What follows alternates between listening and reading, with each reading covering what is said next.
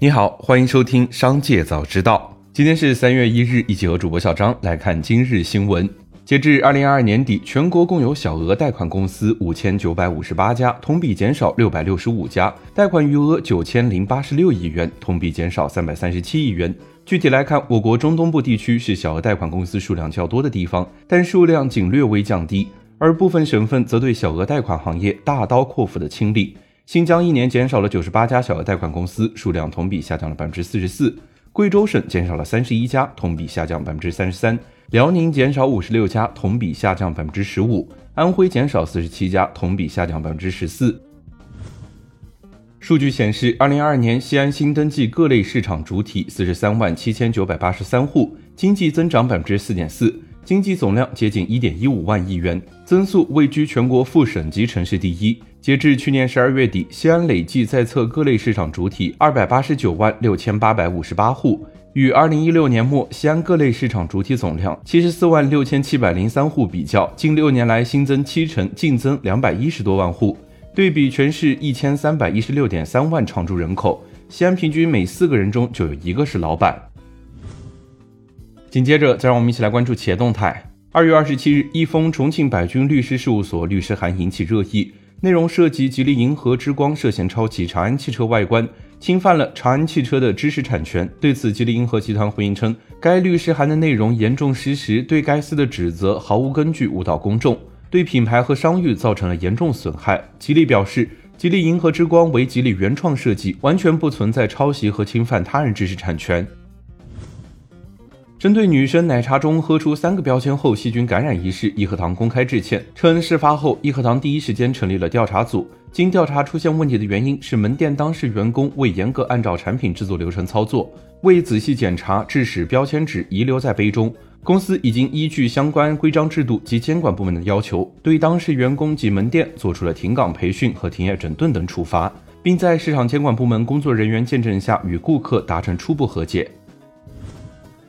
两位知情人士和一位了解谈话内容的人士表示，马斯克最近几周接触了人工智能研究人员，商讨成立一个新的研究实验室，开发 Chat GPT 的替代品。同时，随着特斯拉股价周一涨超百分之五，马斯克的身价达到了一千八百七十一亿美元，超过奢侈品大亨贝尔纳·阿尔诺，重回世界首富的位置。距他上一次推下首富的位置刚过去两个月，年初至今，特斯拉股价累计涨幅达到了百分之六十八。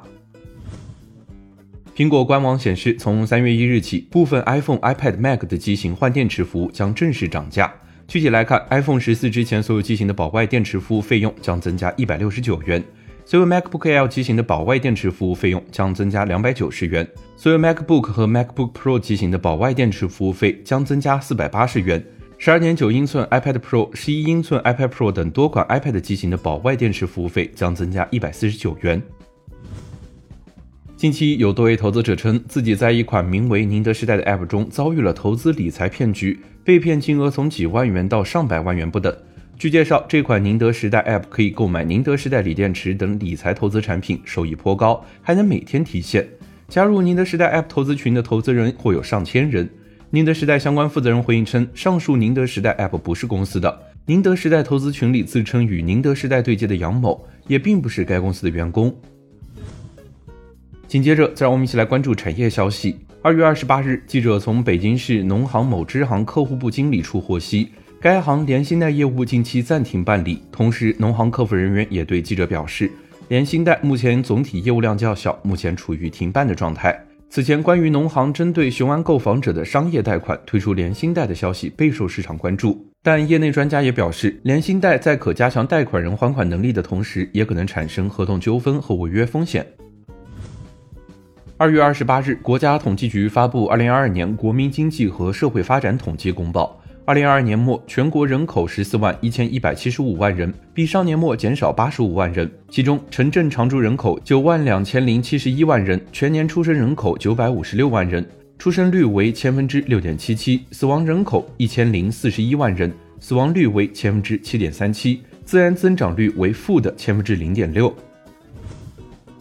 个人提取公积金账户余额用于首付，早已成为公积金政策放松的一个重要方向。许多城市都已经明确了公积金可作为购房首付款。据不完全统计，二零二二年以来，福州、青岛、惠州、中山、珠海、梅州、海南等在内的超过二十个省市都明确了可提取住房公积金作为首付款。以上就是今天商界早知道的全部内容，感谢收听，明日再会。